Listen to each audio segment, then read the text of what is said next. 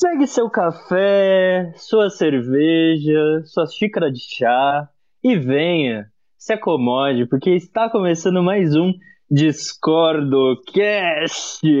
Caraca, gente, bom dia, boa tarde, boa noite. Eu tô muito feliz de estar aqui com vocês. Sempre, sempre é uma felicidade fazer isso aqui. É, é algo que alegra a semana, de fato, assim, tipo, eu, eu, eu fico animado antes da gravação e no final da gravação eu tô extasiado. Mas é, tô compartilhando algo muito pessoal aqui. Como sempre, eu estou aqui com o meu grande companheiro Sato Stories. Opa, tudo bom? Como vai, Satinho? Eu tô ótimo, fi. Ah, que bom saber disso. Eu tô bem, tô bem. Eu ganhei uma preta francesa esses dias aí.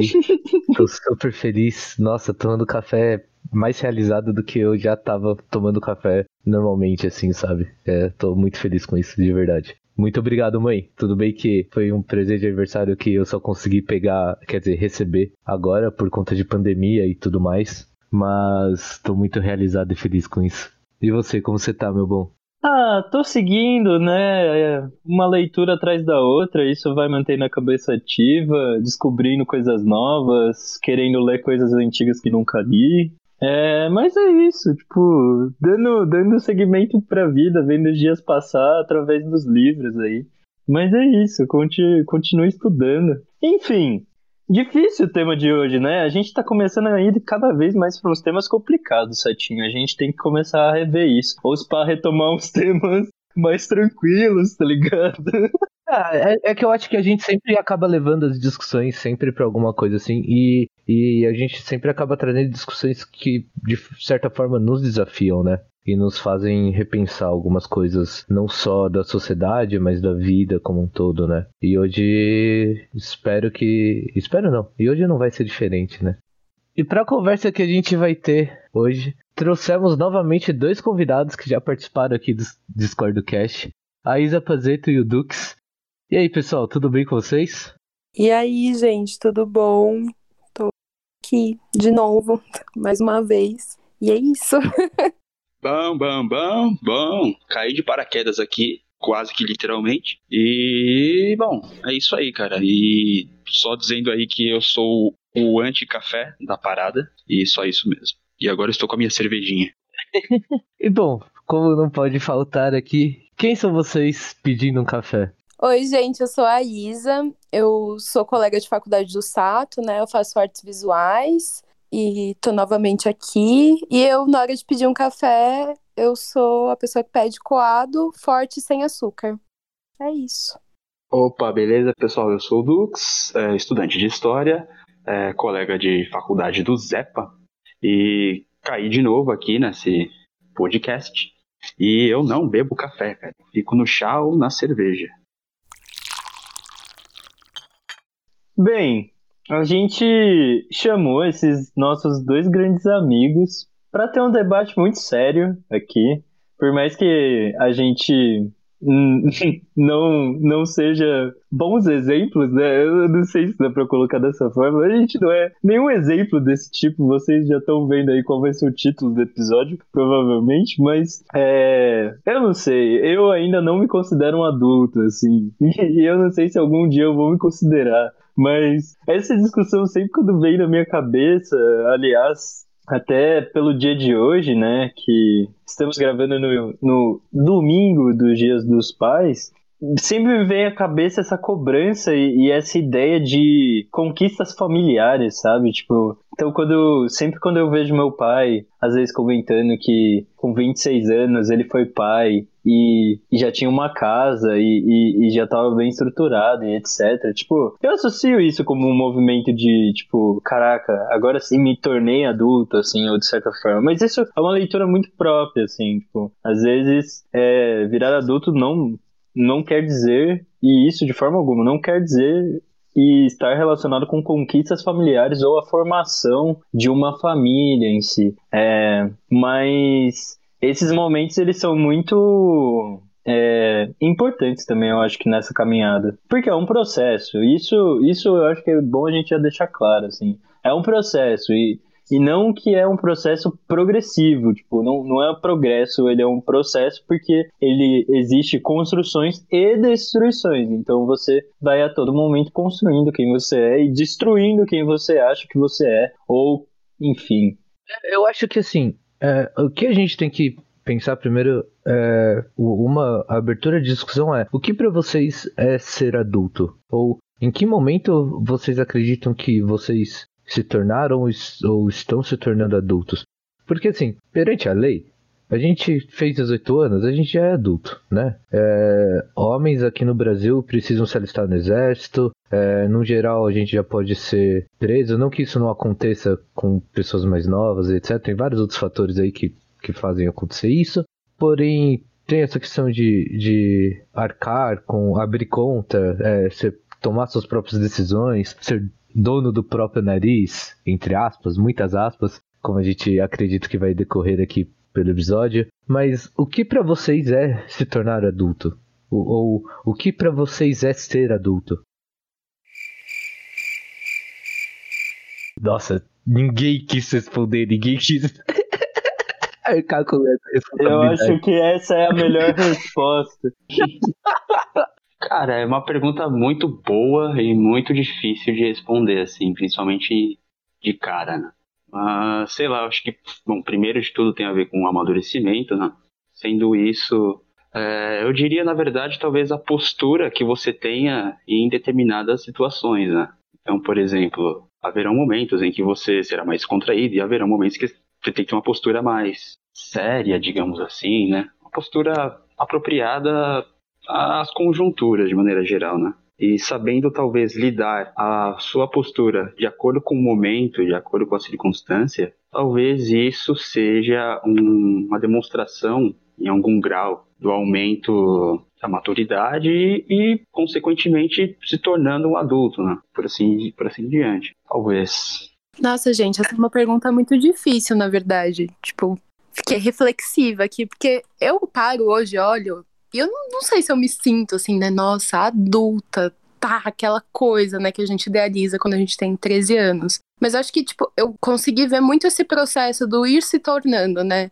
Então, tipo, devido às experiências da minha vida, né, muita coisa aconteceu. E não sei, em alguns momentos, assim, eu me sinto super com um peso maior, com uma carga maior, né, que parece que as coisas, elas tomam outro rumo. E, e outras não, não sei, é muito complexo. Eu tô reflexiva agora.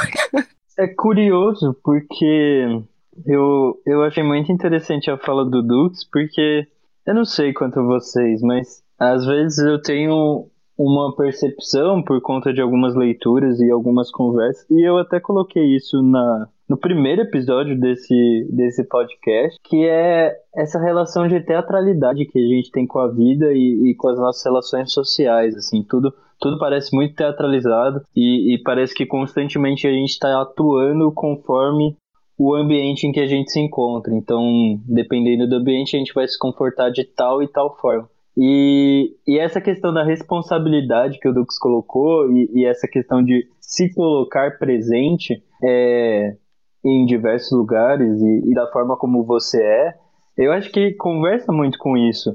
Não, eu, eu não sei dizer se é, essa responsabilidade ou essa forma adulta de se colocar é, nos lugares é, seria uma mudança cada vez menor. Então, ou seja, você se comporta da mesma forma em lugares diferentes, você tem uma essência é, ou uma identificação mais clara de si, ou se ela aumenta, e então você se comporta cada vez mais diferente no ambiente nos ambientes em que você se encontra, assim, tipo, não sei, fiquei com isso na minha cabeça agora. Eu também acho uma pergunta muito difícil é, de, de responder. É, um, alguns anos atrás, provavelmente a gente falaria que ser adulto é quando você começa a pagar suas contas, arruma sua casa, começa a sua vida e etc. Um problema que não é tão problema, mas uma coisa que vem acontecendo nos últimos anos é que a gente vai demorando mais para assumir essa responsabilidade porque a gente sabe e compreende meio cedo o quão difícil é arcar com uma casa, o quão difícil é começar essa vida. Obviamente que os valores de aluguel, essas coisas todas acabaram aumentando nos últimos anos e acaba acabou se tornando muito mais difícil a gente conseguir dar esse passo de sair da casa dos pais e morar sozinho, é, arcar com essas contas todas. A gente acaba é, demorando um pouco mais para ter essa independência financeira. E eu acho que isso acaba resultando nesse sentimento de meio. Tenho idade o suficiente para ser adulto, porém ainda sou meio adolescente, assim, sabe? Não, não, não sei explicar direito. É, a gente coloca agora essa, esse termo de jovem adulto, né?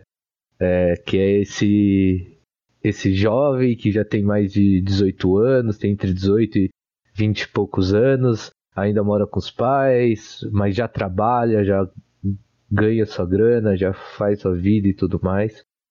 É, mas acaba sendo um pouco mais difícil assim a gente ter essa sensação de agora sou adulto, né?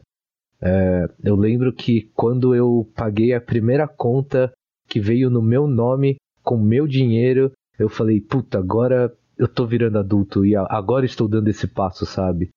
Mas olhando hoje, eu eu que sou o mais velho aqui que tá gravando hoje, eu tô mudando de área profissional agora, então voltei a ser estagiário, é, beirando os 30 já, é, mas ainda não consigo me bancar sozinho, então não consigo alugar um apartamento para mim.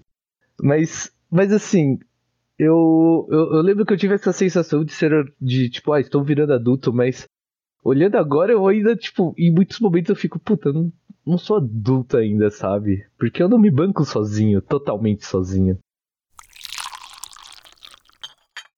Putz, eu acho bem, bem complicado a gente é, colocar isso, ainda mais que Sato falou uma coisa que me lembrou muito, é justamente o, o nosso tempo de hoje, né? Isso me fez lembrar, por exemplo, que ao longo da história, por exemplo, não existia o termo adolescente, né? Uma coisa que vem de um século para cá. Então, você saía da vida de criança e já era adulto aos seus 14 anos, por exemplo. E já tinha uma série de responsabilidades no meio. E esse cuidado que a gente tem com criança também, né, hoje, é muito, é muito recente, né? É muito recente, né? É, inclusive a psicologia, ela foi moldando foi adaptando é, os termos, preocupando mais em é, colocar novas categorias, né? Então criou adolescente, por exemplo, aí nos últimos 100 anos, por exemplo. E isso me lembrou, por exemplo, também que eu li uma vez que essa geração, a nossa geração, assim, é, anos 90, e até mesmo talvez aí um galerinha aí da safra do começo dos anos 2000, se classifica como a geração canguru, né? Que é aquela geração é, fazendo referência ao canguru, que o filhote, ele se deixar, ele nunca vai sair é, da bolsa da mãe, do marsúpio. Então, a única forma dele se, se desprender da mãe ou é a mãe fugindo, ou, a, é, ou seja, abandonando, ou ela simplesmente negando que ele volte para, uma, para uma marsúpio. E é a mesma coisa. Então, a gente é meio que uma geração que passou dos 25 anos, a gente ainda não quer sair de casa, assim. Existe muito isso hoje em dia. A galera não quer casar, a galera quer ficar mais em casa, tem um aconchego ainda dos pais, por exemplo, o que é algo que é totalmente da época deles é, de diferente, né? Sei lá, é, na época dos nossos pais, aí, sei lá, nos anos 80, por exemplo, eles conquistavam as coisas, digamos assim, se a gente for pensar numa conquista mais material, muito mais cedo, né? Eles acabam tendo umas responsabilidades que no nosso tempo atual, assim, para nós não faz mais sentido, né? De acordo com a questão etária. E, puxa, isso demonstra muito essa como é relativo então esse termo, né? Tanto é que atualmente a psicologia está tentando, está estudando para tentar mudar, digamos assim, é, se o adulto ele começa a partir dos 18 anos, ou até mesmo o jovem adulto, que ele ainda ele é adulto é, biologicamente, mas psicologicamente ainda não. Até porque tem muito disso. Não é porque você tem 18 anos que você tem um corpo biológico de adulto ou cabeça de adulto ainda. É muito relativo isso daí, eu acho legal para pensar. É lógico, a gente tem uns caras de 30 e poucos anos fazendo besteira por aí ainda. Até de mais idade. Não, eu fiquei pensando no que o Zepa falou, né, agora há pouco, sobre a questão da, da construção e desconstrução dos pensamentos, né? E aí já liguei com um vídeo que ele acabou de me mandar, que eu acabei de ver, que tá super fresco na minha cabeça, que é sobre uma analista falando sobre a Clarice Lispector, e ela fala muito sobre essa questão da, da desconstrução, né, dos nossos conceitos, e aí ela fala coisas bem legais. E não sei, assim, me vem muito isso, né? Que, que é esse processo de desconstruir coisas que fomos construindo, né? E, não sei, montando essa casinha e tirando tijolo e colocando tijolo o tempo todo, né? Tipo, óbvio que não é um processo legal, fácil e bom, mas, enfim, fiquei pensando nisso. E esse e essa relação de construção e desconstrução, eu acho que tem muito também com o que o Dux acabou de falar, dessa relação histórica é, e também da, da formação do nosso tempo, assim, de, de um tempo que valoriza extremamente essa individualidade e, e que busca na individualidade também um, um, um momento de reclusão para resolver todos os problemas e etc, quase como se fosse uma bolha, né? E, e, a família, ela é muito representativa disso. Não só por ser a primeira instituição coletiva com a qual a gente entra em contato, né? Que, que seria meio que um. A família seria meio que um resumo do que é a sociedade. A gente se prepara na família para é, lidar com a sociedade. Também a gente se prepara na escola, conhecendo pessoas diferentes, etc., da nossa faixa etária, pessoas mais velhas que são os professores e estagiários. Mas enfim, a família é, de certa forma, o primeiro modelo que a gente encontra ou vive de sociedade, né? E, e eu acho que essa dependência extrema da família, que acho que nada mais é do que uma dependência extrema, extremada de si mesmo, né? Uma, uma dependência de que aquelas pessoas ali, elas conhecem o seu jeito, porque elas te criaram, elas te acompanham há muito tempo. Então, você pode ser do jeito que você é, sem incomodar ninguém. E também não, não, não querer repensar também as formas de você ser e etc. Porque isso é, é trabalhoso, exige um, um, cuidado consigo mesmo e, e, e, também quebrar essas ideias que você tinha é, tão certeiras de que você é dessa forma e de que sendo assim tá tudo bem, é, é muito complicado. É muito complicado. E cada vez mais parece que as pessoas hoje em dia não querem não querem mais é, ter que lidar com esse problema de olhar para si e, e arcar com as consequências e, e, realmente buscar uma solução e mesmo que essa, essa solução seja a mudança ou a destruição ou a construção de algo novo enfim é, são, são questões que a gente acaba vendo por aí e que não só vendo por aí, eu acabo vendo em mim mesmo, assim, também. Eu tenho muito dessas questões, por mais que eu queira sair de casa e etc. Tipo, meu, meus pais já me ensinaram muitas coisas, eu agradeço muito a eles. Mas, tipo, tô juntando dinheiro para vazar.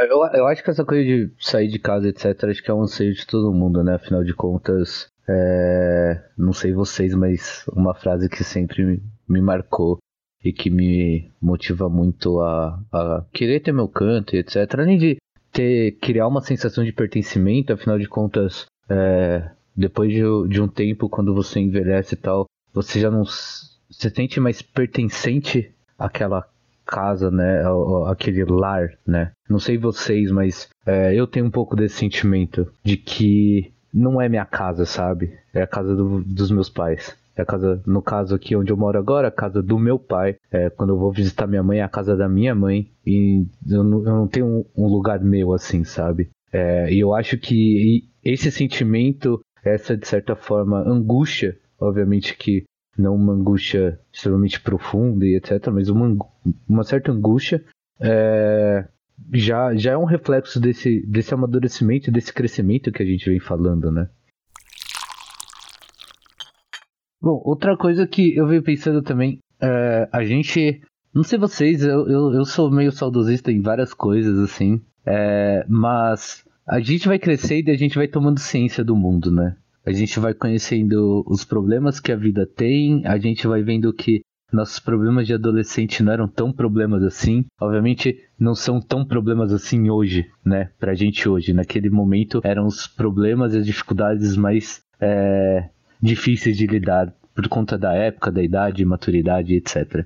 Mas a gente vai olhando assim e vai falando, putz, naquela época, quando a gente é criança, a gente fica pensando, né? Putz, não vejo a hora de crescer, não vejo a hora de ser adulto para poder fazer o que eu quiser, etc, etc, etc. Quando a gente cresce, a gente vê que a pior, a pior coisa que acontece é a gente ficar velho. É a gente envelhecer, a gente tem uma vontade de ser criança de novo e de ter é, aquela de certa forma, irresponsabilidade, sabe? Não ter as responsabilidades que a gente tem quando a gente cresce. Porque afinal de contas, a gente cresce começa a chegar conta no nosso nome.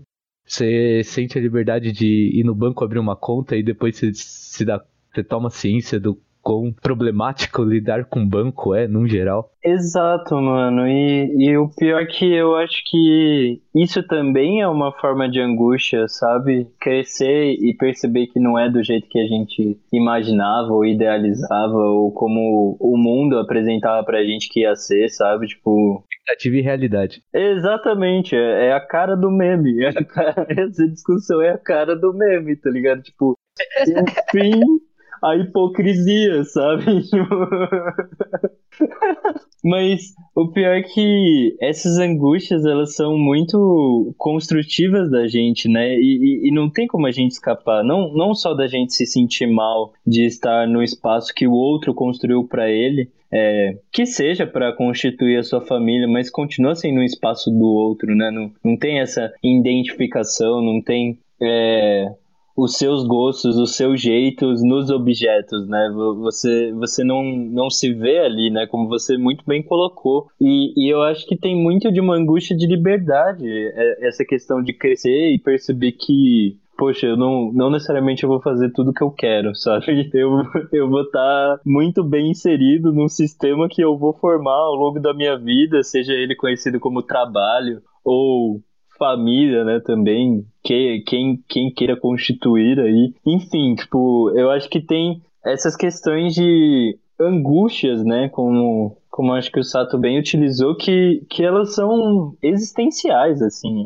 é, é, são, são partes da nossa vida, assim. Essa falta de liberdade que você está colocando é muito... É, é porque a gente tem uma ideia de liberdade quando a gente é criança totalmente deturpada, né? E daí a gente é, envelhece, começa a conhecer mais sobre a vida e vê que essa aquela noção de liberdade não é a mesma, né? É, e, e, hoje em dia, pelo menos, a gente tem uma, um, um, outro entendimento do que é essa liberdade do, do ser adulto. Exatamente, parece parece no estigma tipo independência ou morte, só que no caso liberdade ou nada. Então, tipo, eu quero escolher tudo o que eu vou fazer, eu quero ter o poder sobre tudo que eu vou estar fazendo e a gente sabe que nunca é assim, né? É, talvez o, um dos aspectos de você se tornando adulto é justamente perceber que você não é livre para fazer tudo. Coisas que você tem que fazer e há coisas que você sabe, você tem que saber que você não vai conseguir fazer, né? Coisa que talvez quando a gente era mais jovem, a gente achava que era possível. Talvez isso também. Eu acho que a gente tem, a gente acaba tendo a liberdade de fazer o que a gente quer eu acho que só a gente tem mais consciência das consequências dessas escolhas, né? E, e, e as consequências que, que vêm, tanto pro bem quanto pro mal. Sim, a gente tem noção de limite da liberdade. É, eu acho que acaba sendo meio que uma coisa onde param de ditar, né? Param de tomar conta das suas responsabilidades e você acaba tendo que ditar as suas próprias regras, né? Você coloca na balança, né? Então, o é tipo um te vira, o problema é teu a partir de agora, né? Então, toda ação vai ter a reação e você que vai ter que lidar com isso, encarar isso sozinho. Você que lute. O famoso, né? O famoso você que lute, amada. É, então, eu acho que a gente tem a liberdade de escolha por conta da responsabilidade. Só que a responsabilidade também coloca os limites para nossa liberdade. Então, como o Sato colocou, né? Tipo, a gente vai entender os limites é, da nossa ação, né? Vai entender é, o que é essa causa, que é a nossa ação, é, vai gerar como consequência, é, sendo ela boa ou ruim, né? E eu acho que essa percepção é, é, justamente a percepção de responsabilidade, é você entender causas e consequências da própria vida, das próprias atitudes é, e das próprias é, ações, gostos, valores que você propaga, enfim, tudo, né? Basicamente a sua vida. É... Só que às vezes o que me espanta é que muita gente não tem, não, sei, às vezes parece que não se esforça para ter esse filtro, é, E eu também, às vezes, entro nesse dilema, assim, tipo, porra, às vezes eu tô cansado, tipo, não, não quero pensar nas consequências do que eu vou fazer, tá ligado? Enfim,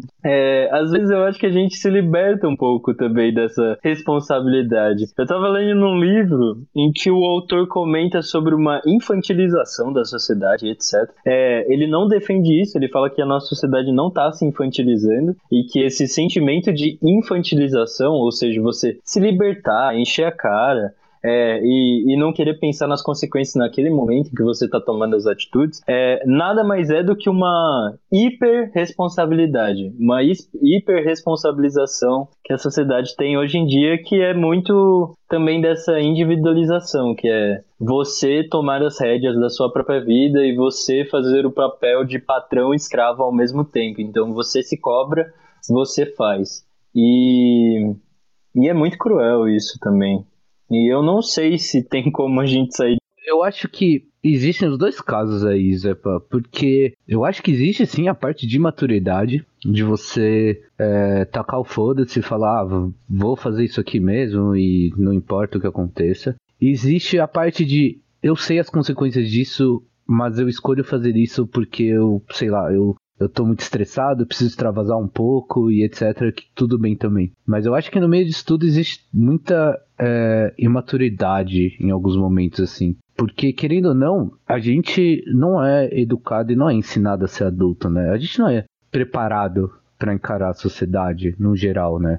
Exemplo disso, aqui no Brasil a gente é obrigado a votar com 18 anos. Quem aqui estava preparado com 18 anos para escolher um candidato a, a prefeito, a governador, vereador, senador, presidente, sabe? Tipo, ninguém é ensinado a, a, a, tom, a arcar com essas responsabilidades, ninguém é ensinado a ser adulto. Você, quando você é criança ou adolescente, você não é preparado para é, votar e para ter essa compreensão política. A gente não é preparado para arcar com, com os problemas financeiros que, que a gente tem em relação a declarar imposto de renda, é, calcular as, as, taxas das coisas, etc.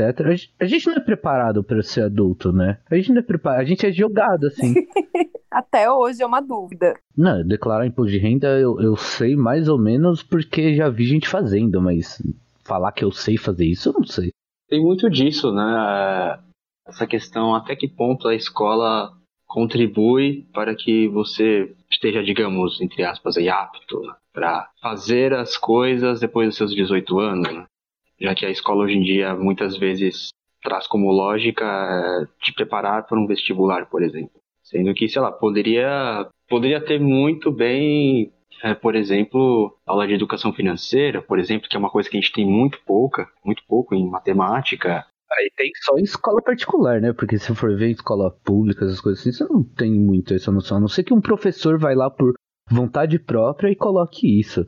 Mas dentro do, da grade curricular não tem isso. Não, não, educação financeira nesse caso seria aquela coisa de juros, juros compostos, sabe? Aquelas matérias bem. que tá dentro da. tá, tá dentro da, da matemática de ensino médio. Isso é geral. Pra, isso vale para a escola pública também, né? Que também é muito fraco. E na particular a mesma coisa, muito fraco. Sério? Eu não tive isso. Ô, louco. Não... Isso é recente? Porque, cara, eu não tive isso no meu ensino médio. Eu também nunca tive. Vários livros didáticos aqui de, de escola pública que eu já olhei tem, assim, um, dois capítulos que fala de juros, juros compostos, essas coisas assim. Mas é uma coisa muito por cima, isso não prepara nem um pouco. É, eu não tinha saco para ficar lendo livro didático de matemática. É foda, né? Eu só fazia as coisas que os professores passavam. Mesma coisa, por exemplo, a gente não tem, por exemplo, a, é, a, sei lá, aula de elétrica, sabe? Tipo, aprender a, a, consertar as coisas dentro de casa, ou até mesmo, sei lá, aula de culinária, por exemplo, para aprender a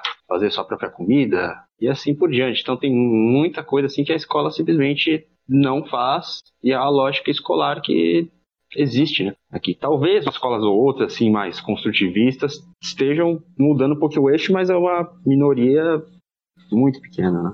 Mas eu acho que isso é, é, é muito por conta do, dos tempos que a gente vive, né?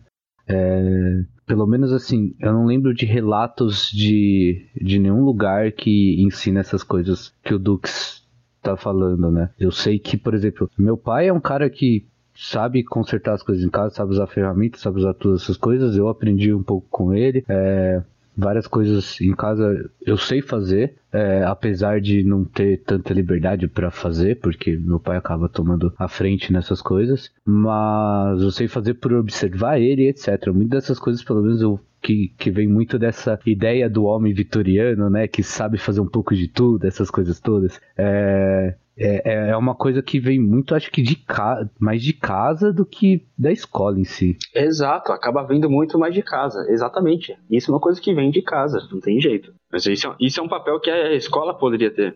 Eu concordo com você é, de ser atividades essas curriculares que a escola pode oferecer, que a escola poderia oferecer e tudo mais, mas eu acho que, principalmente nos tempos de hoje, onde você pode, sei lá, ligar pro, pra, pro seguro que tem atendimento de consertar qualquer coisa na sua casa e falar para alguém vir aqui fazer, sabe? É, eu acho que vem muito dessa coisa, tipo, a gente já não tá mais pre preparado para lidar com algum problema emergencial sozinho. A gente de forma, exatamente. Lá, liga pro seguro, é, chama alguém que sabe fazer, sabe? Eu ia só complementar falando que Além disso tudo que vocês falaram, né, tipo, tem muitos outros buracos que são mais fundos, né? Tipo essa questão que, que o Dux falou, né, que a gente as escolas formam educandos prontos para vestibular, né? Então, é, a gente forma, né, tipo, nesse sistema assim carcerário, né, de educação, fazendo com que os educandos saiam doentes da escola, né? Então a gente não não, eu tô falando a gente porque professores aqui, né? Mas não que a gente concorde com isso. Mas acaba por formar, né, futuros adultos que não têm inteligência emocional alguma, não sabem lidar com, com situações que, meu, ia ser ótimo, essencial que soubessem, né? Então, é isso.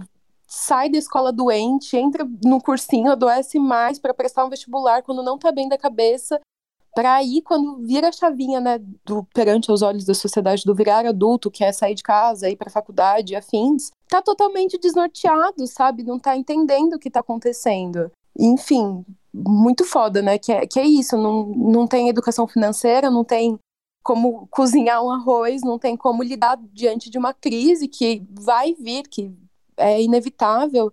A gente sai despreparado. Totalmente. Pensando, por exemplo, ética, moral, relações interpessoais, isso são coisas que a gente acaba aprendendo na raça, na prática, né? Ou não aprendendo também. De fato.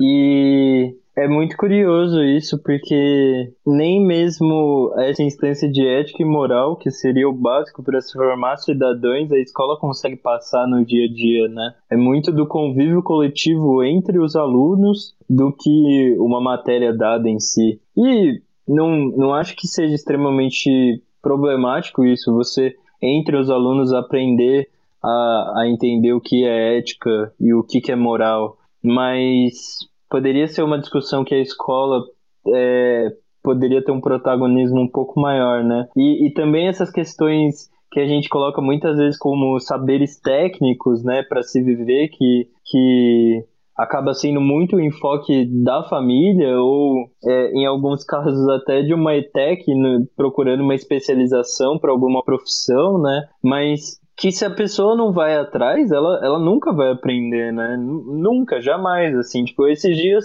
eu, eu, eu me vi com algumas roupas furadas, assim, e eu comecei a pensar, tipo, caraca, eu não sei costurar, tá ligado? Tipo, eu não sei, eu não sei fazer um remendo, tá ligado? Tipo, não sei pegar algo simples, linha, é, e alfinete, não é alfinete, é Agulha. Agulha. Agulha, isso, obrigado, gente. Mas daí, fica calmo, Zepa, eu, eu, eu te ensino. Eu não, te ensino, mas então, até mexer em máquina de costura depois. Eu quiser. fui atrás e, e eu comecei a ter umas aulinhas com a minha avó, tá ligado? Tipo, minha avó começou a me ensinar alguns passos, mas eu não concluí o curso ainda. Eu meio que larguei no meio, mas eu, eu tenho que voltar. Acho que é bom até aproveitar esses momentos, mas. Trancou a matéria.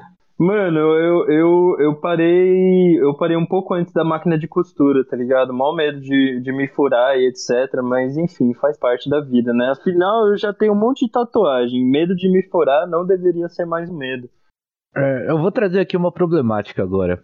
O quão tudo isso que a gente tá falando, vocês acham que é, tipo, tem que ser responsabilidade da escola oferecer essas coisas? o quanto o, e o quão isso não deve ser. Porque assim, a gente fala que a gente precisa aprender um monte de coisa, e daí a gente para pra pensar. A gente precisa ter noção básica de todas as disciplinas, todas as disciplinas não, todas as matérias que são passadas na escola, para você ter é, é, contato suficiente com diversas matérias para que você possa fazer sua escolha de curso que você vai fazer no futuro. Fora isso, você, a gente coloca aqui que a gente precisa aprender várias coisas tipo que é relacionada a direito e, e política, economia, é, educação doméstica, digamos assim, por falta de nomenclatura. Pensando tudo isso, em, em sei lá, são 13, 14 anos de escola que, que a gente passa na escola no ensino básico, né? Ensino básico, que eu falo fundamental 1, 2 e médio. Nesse tempo todo a gente precisa aprender todas essas coisas.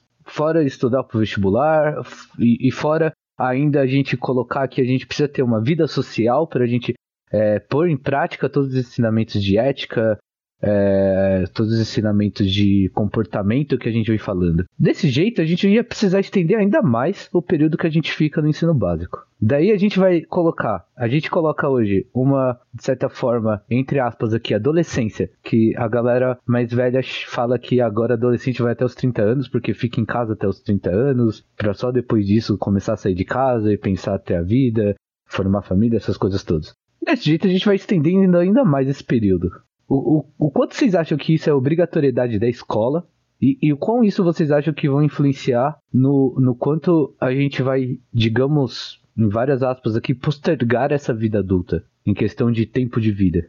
Ah, é uma pergunta difícil, cara. Porque eu, eu sou de uma opinião que eu não concordo com o fato da escola ser levada como uma babá, sabe? Não, não acredito que a escola é um lugar para ficar cuidando das necessidades da criança, mas é, cuidar da criança sim, porque é um espaço acolhedor para essa faixa etária, mas é, ensinando a essa criança a lidar com situações, problemas, não só no âmbito acadêmico, de matéria e, e etc., de pensamento, enfim, que é o que acaba sendo muito visado pelas escolas. Mas, por exemplo, eu acharia lindo se alguma escola trabalhasse muito mais a noção de coletivo, tanto de cuidar daquele espaço e através disso ir incluindo tarefas que a gente julga serem importantes para você conseguir viver sozinho,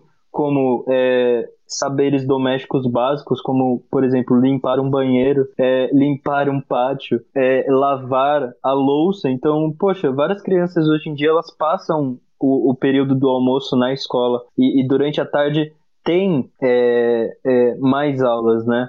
É, é, claro que toda escola contrata ou, ou já tem uma equipe de limpeza ou é, de almoxerifado ou de culinária, enfim. Mas seria extremamente interessante as crianças entenderem como que ocorre esse trabalho, não só olhando, mas também praticando ele. Então, poxa, acabei de comer, levo lá meu prato, lavo ele, tipo, passo detergente, coisa simples, sabe? Muito simples. E que muitas vezes é, dependendo da condição social dos alunos, eles não têm o mínimo contato com isso. E crescem e, e, ficam até os 30 anos sem saber lavar um prato, sabe? Tipo, eles acham mágico.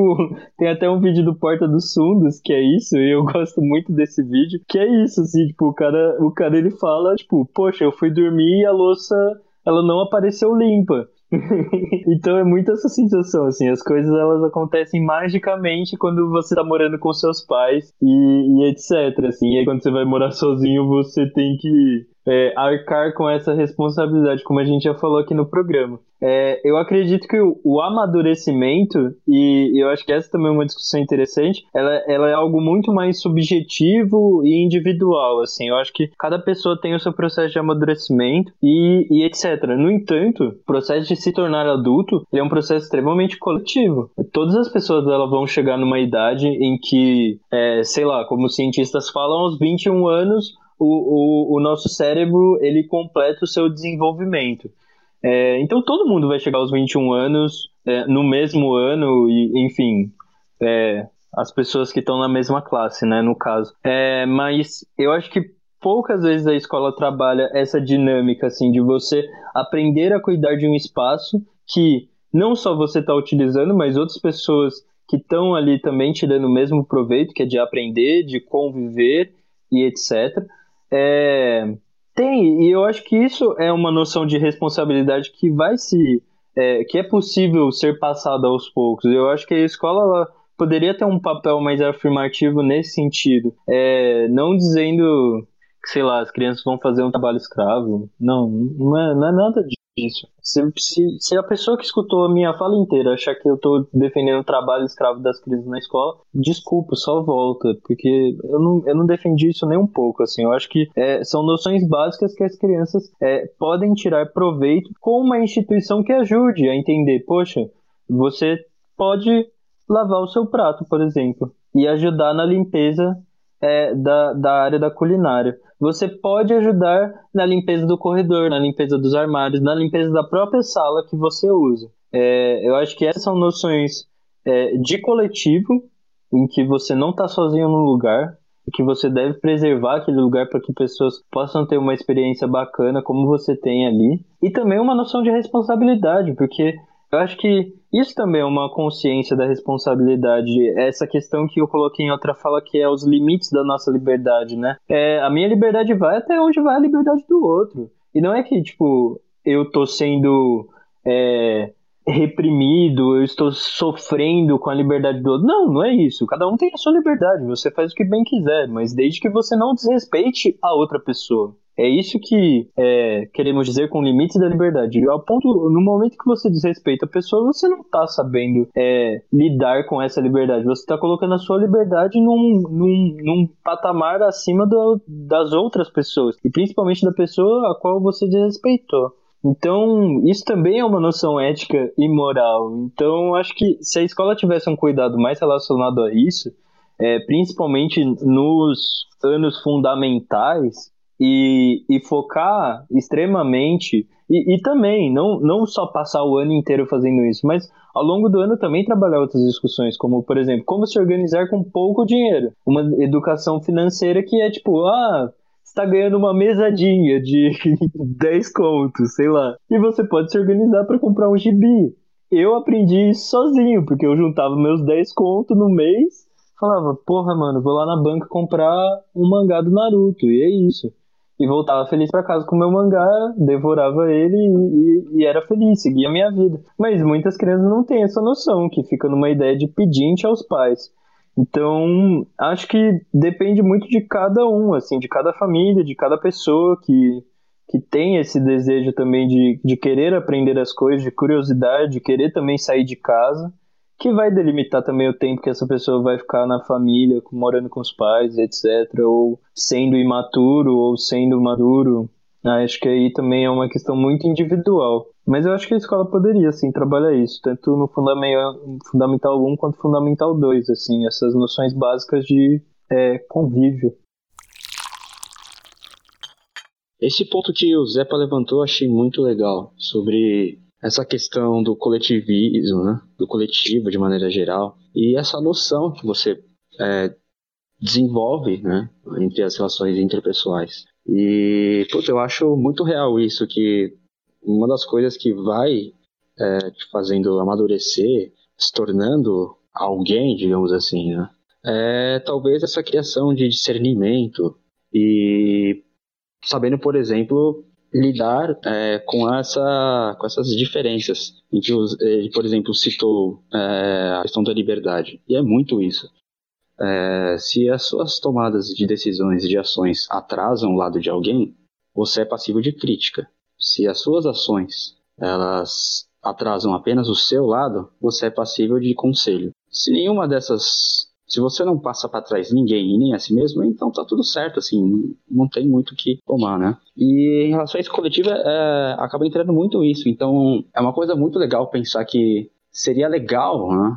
A gente ter Então, aí agora, em relação se isso seria um papel da escola, é, é muito complicado, né, como a gente levantou, né? E é muito subjetivo também, porque isso entra também numa questão, talvez, de personalidade, sobre essa questão de discernimento, criação de consciência sobre o que você faz, né? Sei lá, eu, eu, por exemplo, isso é uma coisa que é minha desde pequeno. Eu sempre me senti com peso é, na consciência de. É muito doido, desde pequeno sem me sentir com peso na consciência de ser um, uma despesa para os meus pais, por exemplo. Então eu nunca fui de ficar pedindo coisas, por exemplo. E isso é uma coisa que foi aumentando cada vez mais, né? Até o ponto de eu chegar aos meus 19, 20 anos e já começar a me sentir um agregado dentro de casa. O que me fez, por exemplo, já logo no primeiro ano da faculdade, abrir licenciatura para começar já a ganhar experiência mais cedo e começar a lutar para sair de casa mais cedo possível, digamos assim para conseguir essa independência e talvez cumprir essa meta que me liberte dessa angústia, digamos assim, de me sentir um, um peso para os outros. E acaba entrando, então acaba entrando muito nisso também. Eu fiquei pensando muito referente ao que o Zepa falou, de como você, tipo, fiquei idealizando assim uma realidade extremamente utópica né, na minha cabeça. Mas fiquei pensando como isso ia ser muito benéfico na questão tanto do senso crítico quanto do respeito, né? Então, tipo, o quanto ia passar a ser valorizado as profissões que hoje são dadas como abaixo, né? Como faxineiros, as, as pessoas da cantina das escolas, né? E toda essa coisa, tipo, provavelmente, né, quando a pessoa se depara fazendo a mesma função, ela vê que, que as coisas não são como ela pensa que é, né? E como isso poderia mudar. E essa coisa do senso crítico, né? Que quando você transita sobre vários lugares, você tem vários pontos de vista e consegue escolher o ponto de vista no qual você acha mais adequado, no qual você concorda, né? Mas, enfim, é sobre criar é, senso crítico isso tudo, né? Um exemplo disso tudo, de escolas que realizam isso, é, eu vou falar aqui das que eu tenho conhecimento, tá? Que são escolas japonesas e chinesas se eu não me engano, as coreanas, as sul-coreanas também, mas como eu não tenho tanta certeza das sul-coreanas por não consumir tanto é, conteúdo de lá, é, eu não vou afirmar com certeza. Mas essas escolas têm, por exemplo, o dia de cada é, dupla ou trio de alunos é, limparem a sala de aula, né? Fazer a limpeza da sala de aula ou algo do tipo. Isso já cria um, um, um outro senso e um, outro contato com aquele ambiente e um, um, senso de pertencimento àquele ambiente que muitas vezes a gente acaba não tendo com a escola, né? É, é, é uma outra relação com, com o ambiente que a gente está ocupando, que, que ocorre quando a gente exerce essas atividades, que parece extremamente simples, mas que fazem total diferença na maneira como a gente interage, não só com o ambiente, mas com as pessoas ali e, e, com as pessoas que são responsáveis por aquela função, né? É um exemplo disso aqui no Brasil a gente vê muitas crianças nem sequer olhando na cara ou, e cumprimentando a, a, a, equipe de limpeza, a equipe de do almoxarifado, é, as, os funcionários ali da, do colégio, né? Nossa, Sato, você falou do Japão e eu lembrei um, um bagulho que eu lembrei no meio da fala de alguém e eu não falei. Mas que no Japão eles têm aquela fala, né? Você me corrige se eu estiver errada, tá? Mas eles têm aquela fala antes de comer, né? Que é um agradecimento a todas as pessoas que estiveram envolvidas no processo de fabricação dessa comida. Desde o cara que colhe o bagulho até a pessoa que entrega na sua casa.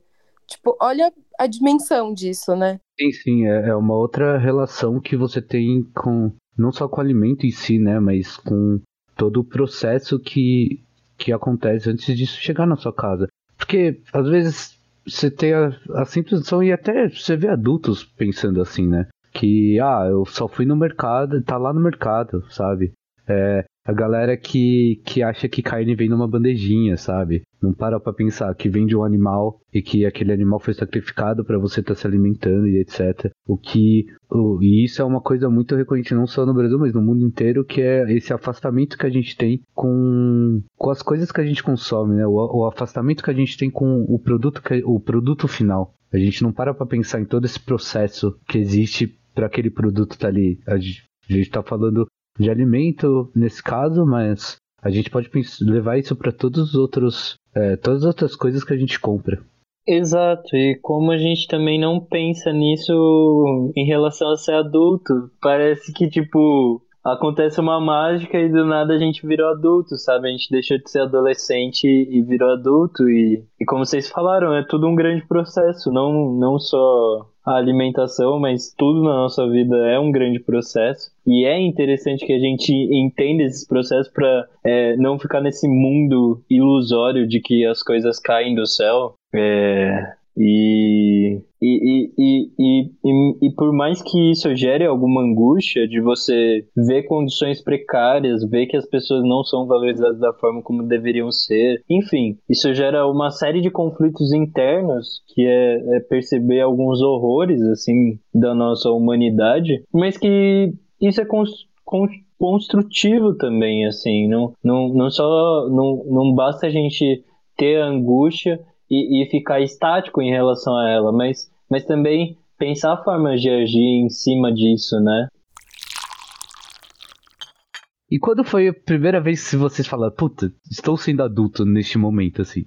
Pode ser a coisa mais banal que existe. Tipo, eu lembro que eu comentei no começo, né? A primeira vez que eu paguei uma conta com meu nome, com meu dinheiro, acho que foi é, uma uma das vezes que eu, que eu falei, caraca, sou adulto agora. Mas eu lembro, tipo, de quando eu era mais novo, assim, eu, eu faxinando a casa, assim, falar, caraca, que coisa de adulto eu ficar faxinando a casa, não sei. Talvez por essa, é, pelo, pelos privilégios que eu tive a minha vida toda. E, e por essa sensação tipo, caraca, a, a, a, estou, sabe, estou cuidando da casa, assim.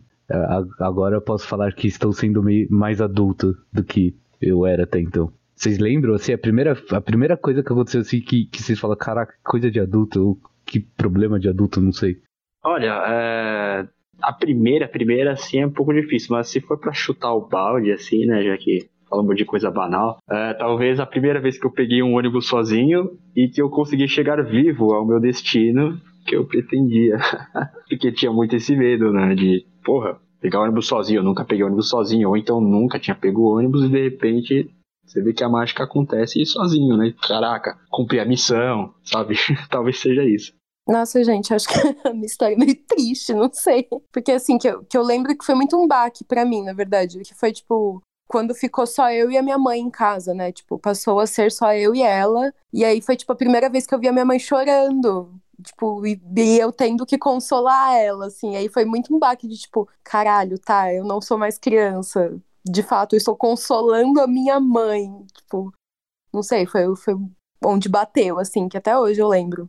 Poxa, acho que foi quando eu arranjei meu primeiro trabalho, mano. Quando, quando, eu, quando eu arranjei meu primeiro trampo, assim, e, e, e comecei a pagar também as faturas do cartão, tá ligado? Isso foi um, um leve sentimento de adulto, assim. Mas, eu, mano, eu, eu, eu, eu só vou conseguir fazer isso quando eu sair de casa, tá ligado? Aí sim eu vou estar tá pleno. Ou pelo menos é, caindo no fingimento de que estou pleno.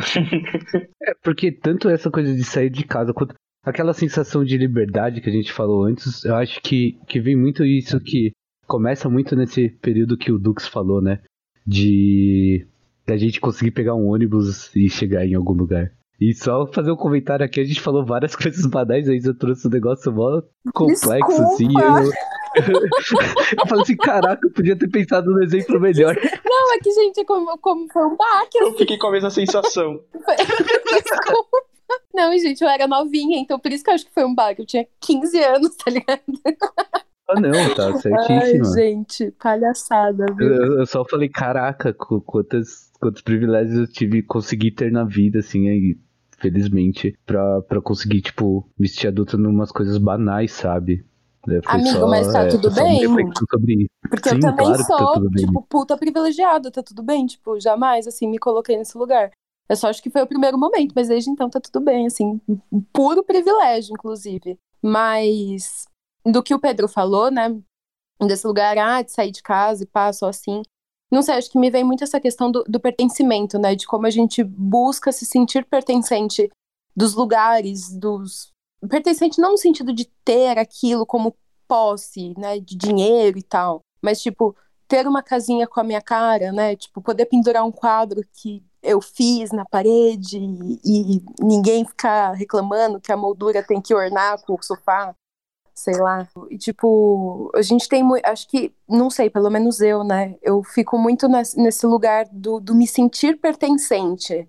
Não, é, eu tenho esse mesmo sentimento, assim. É, como eu comentei antes, é, nos últimos, sei lá, sete anos da minha vida tem sido, tipo, estou na casa de alguém, não estou na minha casa, assim, sabe? Não me sinto pertencente a esse ambiente. Muito tem isso porque, novamente, não é a gente que tá bancando esse lugar por completo, etc. Por mais que a gente ajude em uma coisa ou outra.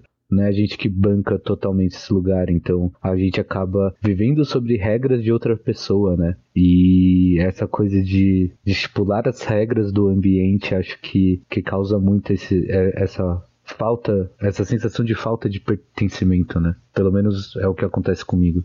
Ah, eu acho interessante o processo de estipular regras para um ambiente que você se encontra, sabe? Não sei, tipo, é, vendo alguns vários colegas que, que têm experiência em república, tanto, tanto na minha, na minha faculdade quanto em outras, assim, é, é interessante, assim, porque é, é perceptível que ocorre um processo de amadurecimento. Ou não, não tanto de amadurecimento, eu eu odeio usar essa palavra porque eu acho que isso é muito pessoal, mas de crescimento. Eu acho que a pessoa começa a ter noções de, pelo menos, entender o que seria ter um lugar um lugar seu e, e, também de arcar com responsabilidades da casa, sabe? Tipo, poxa, estou convivendo ali com outras pessoas que, que, que se desdobram para fazer alguma coisa ou outra ali em relação à casa e para me sentir parte desse movimento e, e também para ser ético com as pessoas que estão ali, eu também deveria devo fazer isso, devo é, ajudar na casa, ajudar a pagar as contas, ajudar a limpar as coisas, enfim. Eu acho que são formas, são formas que hoje em dia a gente tem assim para e aos poucos tendo essa, essa relação de pertencimento, assim, às vezes. Por mais que numa república também seja uma relação muito conturbada, essa questão de pertencimento, assim, tipo, você tá num convívio é, extremamente coletivo, não, não necessariamente você vai ter um canto seu ali, mas é, é importante, eu acho. Eu acho importante. Gostaria de viver numa república, aliás. Aceitamos convites. Merchan, por favor. Quero trazer outra problemática aqui. É, o quão essa, essa demora dessas coisas acontecerem nas nossas vidas, é, vocês acham que a influência desse, de certa forma, obviamente que guardadas as devidas proporções, mas é, é influenciado pelo, pelos nossos pais. Porque assim, é, uma fala que, que a gente tem, que a gente escuta de de vários pais e mães é eu quero oferecer para o meu filho aquilo que eu nunca tive, eu quero dar uma vida melhor, uma condição melhor, etc, etc, etc. No meio disso tudo, é, acaba acontecendo de não quero, quero ter a oportunidade de não, de, do meu filho não ter que fazer várias coisas e arcar com várias responsabilidades as quais eu tive quando criança. Isso acaba influenciando nessa coisa de da molecada hoje em dia mal chegar perto do fogão, não ter essa responsabilidade de limpar alguma coisa e etc. É, eu tive uma criação em casa que eu comecei a cozinhar muito cedo, eu, eu ajudava a organizar as coisas em casa, comecei a ajudar a organizar as coisas em casa muito cedo, tive, tive é, meus, tanto meu pai quanto minha mãe me deram essas noções, apesar de em muitos momentos eu ser muito bagunceiro, mas enfim, é, mas a gente tem conhecimento de pessoas que, tipo, de crianças que até seus 16, 17 anos nunca chegaram no fogão, porque uma, nunca precisaram, tiveram o privilégio de nunca precisar, e outra porque as pessoas falam, não, não, não vai fazer isso porque eu quero fornecer isso para vocês. O quanto vocês acham que essa dinâmica familiar acaba influenciando nesse, no, talvez demora desse processo de amadurecimento, desse processo dos afazeres domésticos começar? Nossa, isso eu acho que tem uma influência bem considerável. Pensando principalmente na lógica dos pais superprotetores, por exemplo, isso acaba acontecendo bastante, né? E, por exemplo, ao mesmo tempo em que os pais eles querem é, dar tudo aquilo que eles não tiveram, é, querem dar uh, mimos, digamos assim, e, te, e acabam querendo te proteger de todos os males que eles acham, que eles julgam que serão maléficos para você, é, muitas vezes eles acabam sentindo que você é uma propriedade deles. E isso é um, é um problema que com certeza deve gerar atrito entre muita gente, né? inclusive para mim e talvez para vocês também, em certo ponto. Isso, quantas coisas a gente não tem que fazer, por exemplo, escondido por causa dessa superproteção que os pais têm. Então, ah, onde você vai? Ah, eu vou na casa de tal pessoa. Beleza. Ah, chega lá, dá um toque. Acontece que você não foi para lá, você foi pro outro lado da cidade, escondido, e mesmo assim você faz as suas coisas, a sua vida, o que você está julgando sendo certo ou errado, e não está te prejudicando. Mas você tem que esconder isso, justamente por essa questão da proteção. E isso gera uma caralhada de problemas, né? tanto a forma como eles vão acabar vendo quem você é e quem você não é. Então, por exemplo, muitas vezes a, Uh, nós vamos amadurecendo e os pais não vão aceitando que a gente vai amadurecendo e você vai sempre ser o filhotinho, beleza, isso é uma coisa natural. Eu não sei porque eu, de como é a sensação, porque eu não sou, não sou pai e provavelmente nunca vou ser. Mas é complicado isso. Uh, os pais acharem que você está sempre uh, com a falta de razão, no sentido, você nunca vai ter esse discernimento é, porque eu sei necessariamente o que é melhor ou não para você, faça isso, não faça aquilo, e isso puta, é uma desgraça, né, em muitos pontos. Eu acho que aí entra até na questão dos próprios pais, né, terem essa relação de que quando os filhos criam autonomia, é porque eles já estão grandes, e aí vem aquela síndrome de ninho vazio e todas essas coisas, né, acho que alavanca tudo isso. Mano, relação pai-filho é complicado, né, galerinha? Ah, mano, é muito difícil, é muito difícil comentar sobre isso, porque, não sei, meus, meus pais sempre foram muito super protetores, porque durante muito tempo eu era o filho único, e depois de oito anos meu irmão nasceu.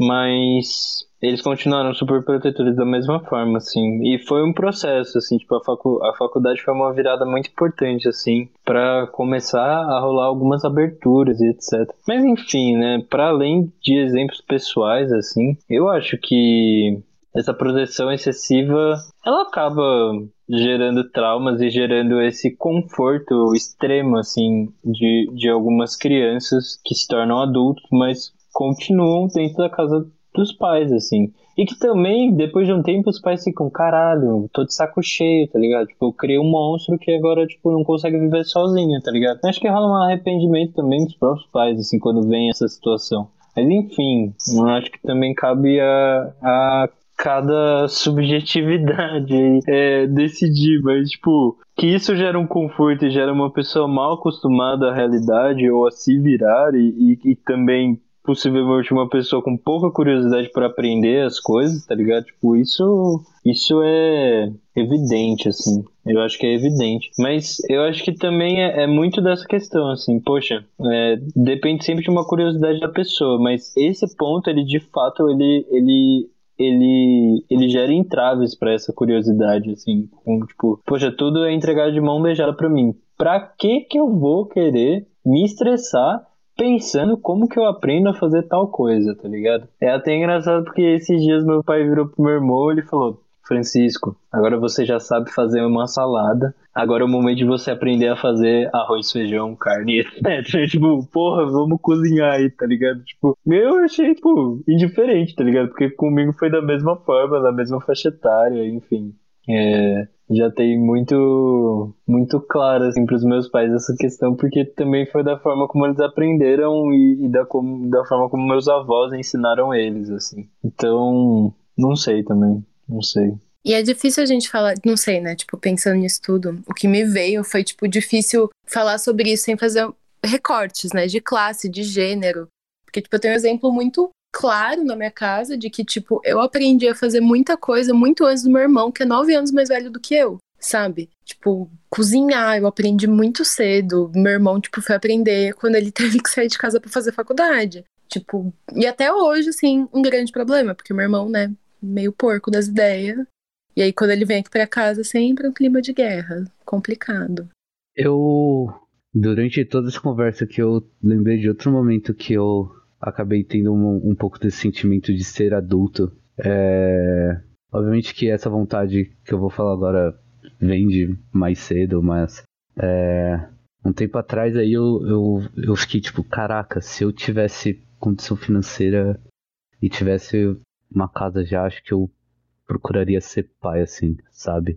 É, eu, eu acho que foi um sentimento que eu tive, assim, que eu falei, caraca, acho que talvez ainda possa não ter chegado a ser, não, não cheguei a, a ser esse adulto ou esse, essa ideia de adulto que a gente constrói socialmente, mas foi, foi um sentimento que eu falei, estou chegando aí nesse ponto, sabe? Talvez eu seja o único na, né, nessa mesa de conversa toda aqui que, que tem esse sentimento e tem essa vontade, mas foi um outro momento assim que eu falei, caraca, tô, tô, tô virando adulto mesmo.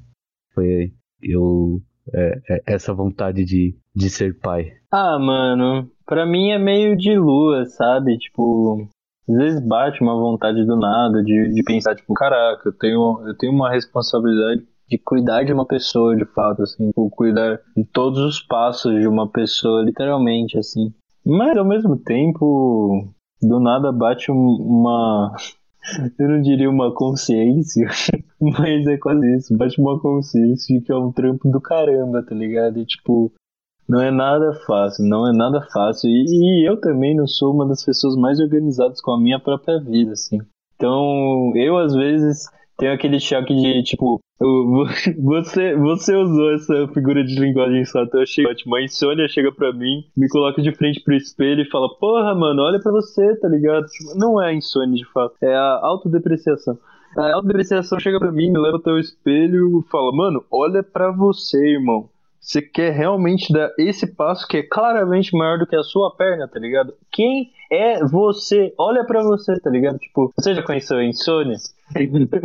e eu acho que é muito isso, assim, bate uma consciência de que, tipo, às vezes isso tá muito aquém de mim nesse momento, nesse momento da minha vida. Eu acho que em condições mais favoráveis é, é mais plausível de pensar as coisas, mas eu acho que também quando eu chegar lá eu não vou ter muita vontade, não. Eu acho que eu vou ainda tá tentando me ajeitar na vida.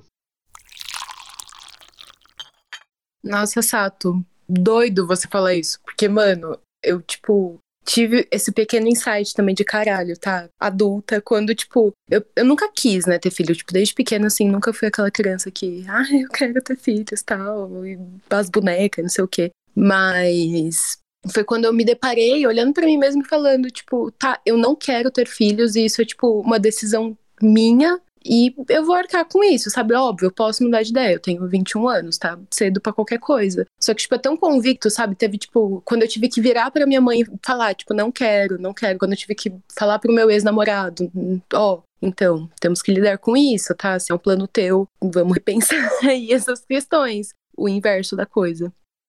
Ah, mas é isso. Eu, eu acho que também. Acho que a gente falou muita coisa aqui, mas virar adulto é muito essa coisa de saber arcar com as consequências, sabe? Eu acho que no final das contas, apesar da gente não, não arcar com algumas coisas ou não ter certas. É, não conseguir ter certas responsabilidades, por seja eles por questões financeiras e etc. Eu acho que no final das contas a gente já é meio adulto, sabe? Porque. Ou já somos adultos, porque a gente tem noção e a gente sabe que a gente tem consequências dos nossos atos. Então, é, a partir do momento. Tudo bem que a gente pode ter isso de criança. Você pode. Você que está ouvindo, se você é criança, adolescente, e você tem no, essa noção legal. Mas a partir do momento que você tem as condições legais, no sentido de direitos sociais, assim, né? Quando você atinge a maioridade, e você consegue ter essa, essa, essa noção e, e, e essa consciência de que todos os seus atos refletem numa, numa, numa consequência, numa reação, é, você já está nesse caminho, sabe? De amadurecimento e de ser adulto. E principalmente quando você realmente precisa arcar com essas coisas. Seja isso você, sei lá, ir encarar uma paternidade, maternidade, encarar um problema financeiro e resolver isso no banco, é, seja encarar problemas de saúde seus ou de outros à sua volta. Eu acho que no final das contas, apesar da gente não se sentir, a gente já é adulto, sabe? É, né? Talvez o, o começar a agir de acordo com aquilo que faz sentido para você, dentro das suas perspectivas de discernimento. E também ter a noção de que, sei lá, a vida não é receita de bolo. Então, não ficar olhando para os outros como referencial é, e se autodepreciar e assim por diante. E deixar a coisa rolar no seu tempo. Também isso é uma coisa que eu acho bem válida de, de falar, né? sendo talvez o presente, né? a grande arte de ressignificar o além-tempo. Talvez por aí. E essa coisa que o Dux falou de as coisas acontecem no seu tempo, é, é, é bem uma coisa assim, não, não se desespera, sabe? É, as coisas vão acontecendo, é, as preocupações e responsabilidades vão surgindo, é, tudo tem seu tempo. Mas não é porque tudo tem seu tempo que você tem que ficar aí de braços cruzados esperando a vida acontecer, sabe? É, parece muito frase, frase de coach isso, mas assim, se mexe aí, sabe?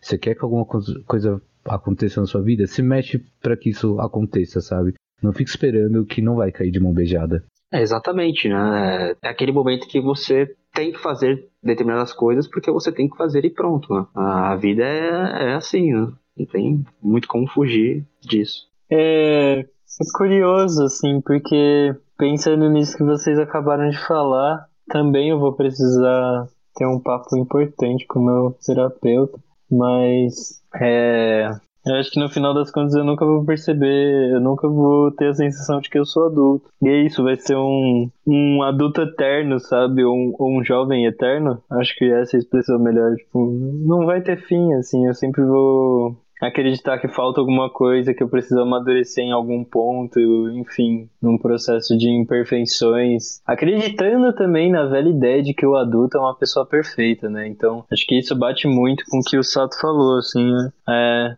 só pelo fato da gente estar tá problematizando toda essa discussão e o que é ser adulto, eu acho que isso também já prova que a gente é um pouquinho adulto por estar pensando nisso e por dar tantos exemplos pessoais e, e etc. do nosso dia a dia, das nossas opiniões. É, é curioso. E é isso. Viva a juventude. Gai Sensei neles. Para fechar aqui, eu só queria mesmo falar de uma frase de uma música que já me fez pensar bastante nisso, né? Uma frase da banda MGMT, a música Time to Pretend, em que ele diz: Growing up, it's painful. E isso leva bastante à reflexão. É, eu então, aproveitar essa deixa do Dux e, e citar de novo o John Mayer aqui no Discord. Tem uma música dele que chama Stop This Train, que dá pra, pra fazer comparativos a várias coisas, mas quando você escuta, você dá pra perceber que claramente ele fala sobre, sobre a vida, né? E sobre esse processo de envelhecer. É, que tem uma parte que ele coloca lá. So scared of getting older, I'm only good at being young.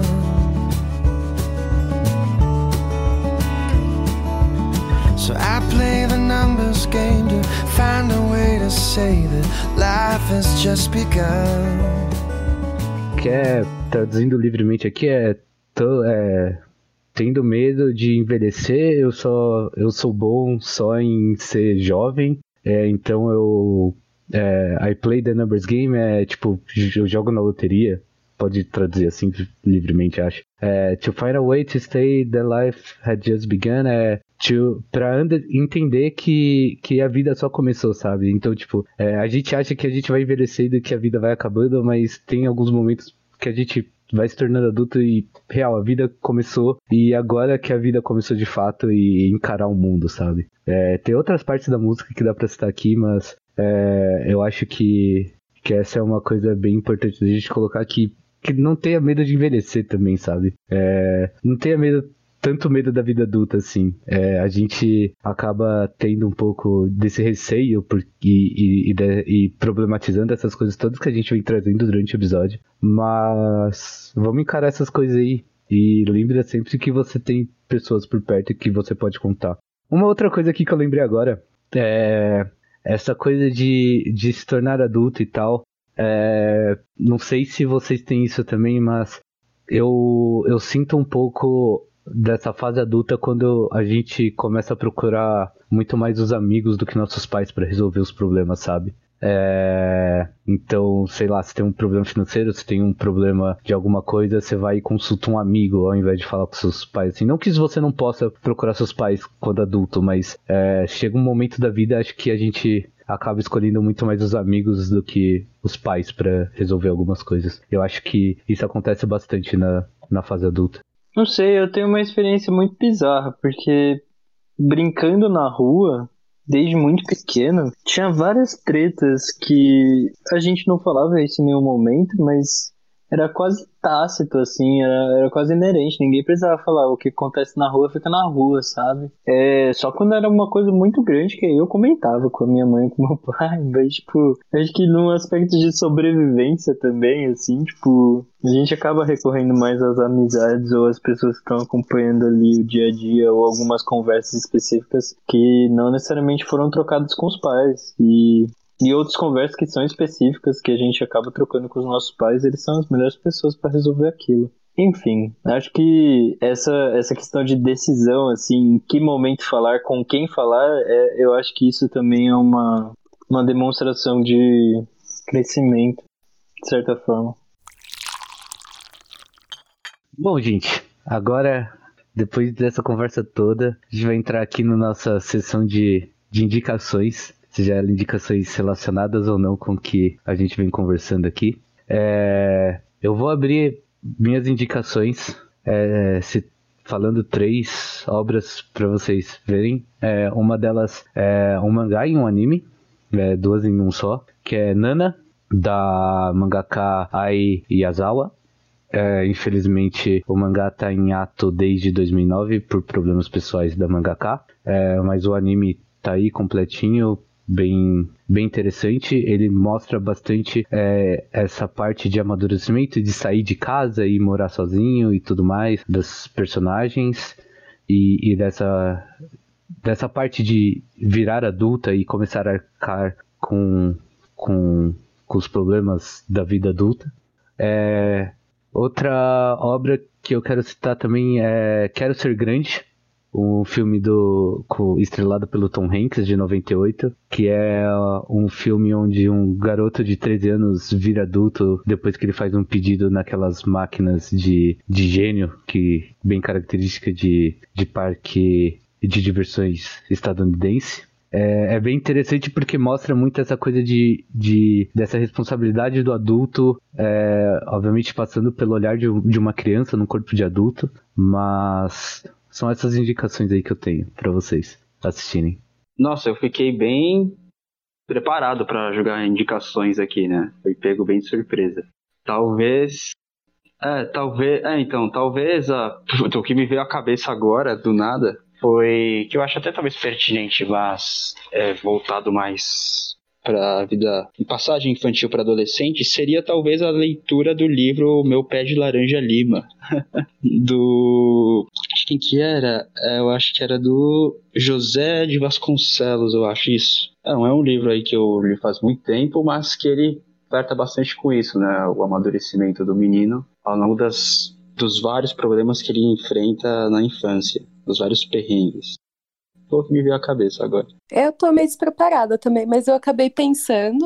Eu poderia facilmente, né, fazer a linha educadora aqui citar a Pedagogia da Autonomia, do Paulo Freire, que super se encaixa, é um livro lindo, leiam. Mas eu acho que a indicação que eu pensei foi. É, que é um livro meu de cabeceira, assim, eu sou totalmente apaixonada, que é A Avó de Zanove, e O Segredo do Soviético. Ele é um livro meio infanto-juvenil, assim, só que ele tem umas passagens muito lindas. E ele é narrado por uma criança. Então, assim, tipo, meu, muito bárbaro, assim, tem.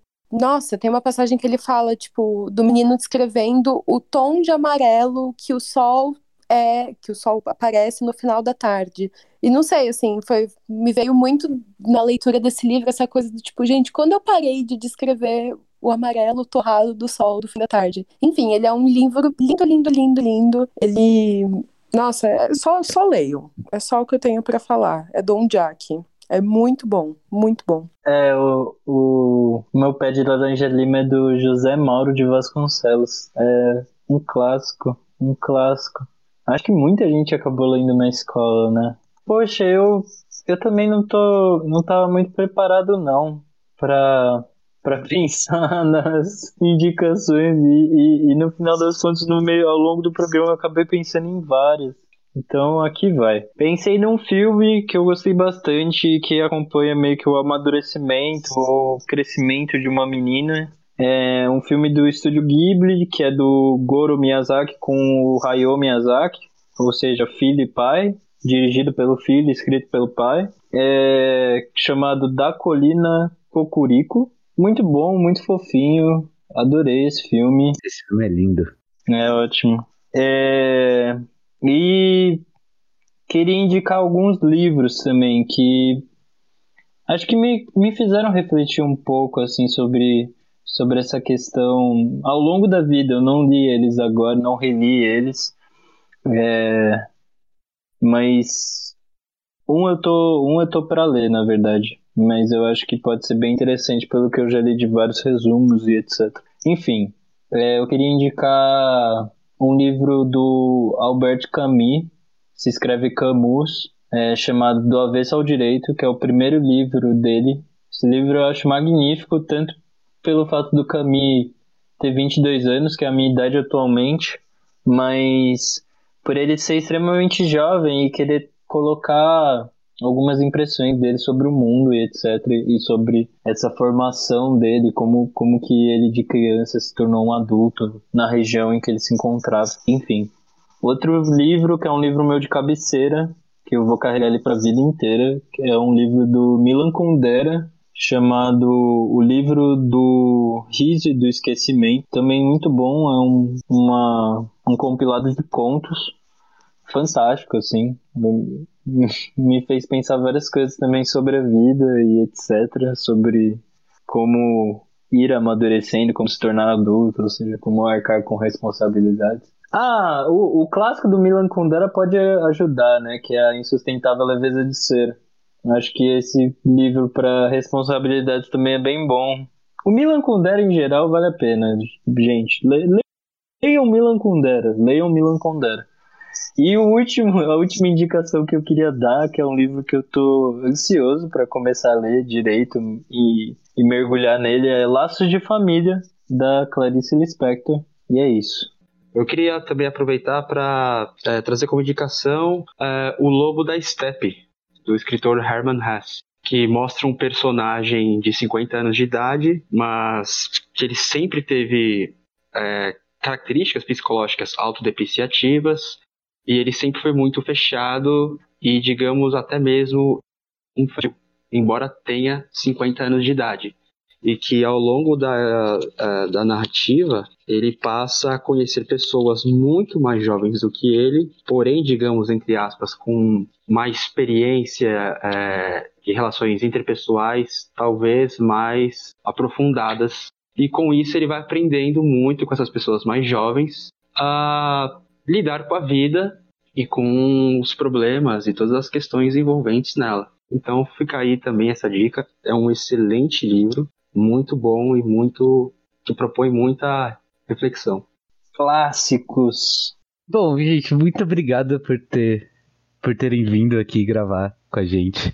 É, fica aqui agora o momento auto merchan. Isa Dux, façam seus merchans aí pra galera seguir vocês nas redes sociais e conhecer o trabalho de vocês. Eu adoro esses convites inesperados, é muito engraçado porque acaba surgindo umas coisas muito boas. Mas é isso, gente. É, fica aqui também o meu agradecimento. Vocês são ótimos, eu não preciso falar nada. Bom, Alto Merchan, se quiserem dar uma olhadinha no meu Instagram, onde eu posto é, músicas, é, Carl, underline, Shude, é, X-U-D, e se quiserem também ouvir, fazendo mais um merchan, né? Uh, eu tenho uma banda chamada Bandoleiros de Passagem, acho que muitos aqui de outro podcast já ouviram. E se quiserem nos ouvir esse trabalho no Spotify, seguir nas redes sociais, olhar os videoclipes no YouTube, uh, é meio que isso. Fica o convite. Bom, o meu Instagram é isapazeto, Isa com S, Pazeto é P-A-Z-T-T-O. Lá eu posto umas artes que eu faço, umas colagens, uns vídeo poema, uma baguncinha, mas vai lá conferir, manda jobs. Tá maravilhosa. Quê? Ah, maravilhoso. Você, o Sato que é, gente, ele é ótimo. Mas, enfim, é isso, gente. Obrigada. Bom, aqui fica nossas redes sociais sempre, Sato Stories, me sigam lá. É a última semana de, da gravação, né? A semana do dia 3 de, de outubro, eu já tô perdido no tempo nessa quarentena. De 3 de agosto eu não fiz stream, mas, uh, mas eu voltei já. É, me sigam lá na Twitch, Sat Stories também, fazendo umas streams de umas artes, trocando ideia com vocês. Sat Stories no Instagram, Twitter e assim por diante. Me sigam lá. E é, vocês já sabem, Pedro Zepa no Insta e no Twitter. Não posto nada, não. Só algumas fotos, fico compartilhando umas músicas.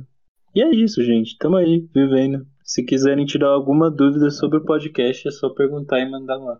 Venham conversar com a gente sobre o podcast, dúvida, sugestão, debater alguma coisa, só chega mais e manda mensagem pra gente, a gente tá aberto pra isso. E, bom, é isso, chegamos ao fim de mais um episódio.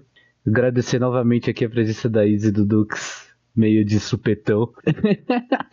Muito obrigado por terem vindo. É, pessoal, mais uma semana, por favor, se cuidem, fiquem em casa o máximo que vocês puderem. Se vocês realmente precisarem sair de casa por conta de trabalho, essas coisas todas, afinal de contas, nosso governo está deixando a gente, está fazendo com que a gente, com que as empresas tenham liberdade de fazer a gente voltar às atividades como se tudo estivesse normal, coisa que não está. Por favor, usem máscara, se protejam o máximo possível, lavem bem as mãos, álcool gel quando não der para lavar as mãos, mas assim que der, por favor, lavem as mãos, tomem banho e limpem as coisas direitinho. Por favor, se protejam porque apesar de muitas coisas aí estarem reabrindo e achando que tá tudo normal, não está. Por favor, tomem muito cuidado, gente.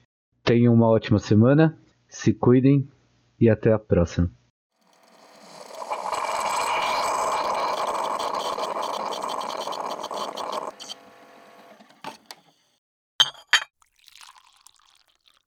Esse podcast é produzido e apresentado pelo Bruno Sato e pelo Pedro Zepa, e editado pelo Ivan Sato. Muito obrigado por ouvir e até o próximo.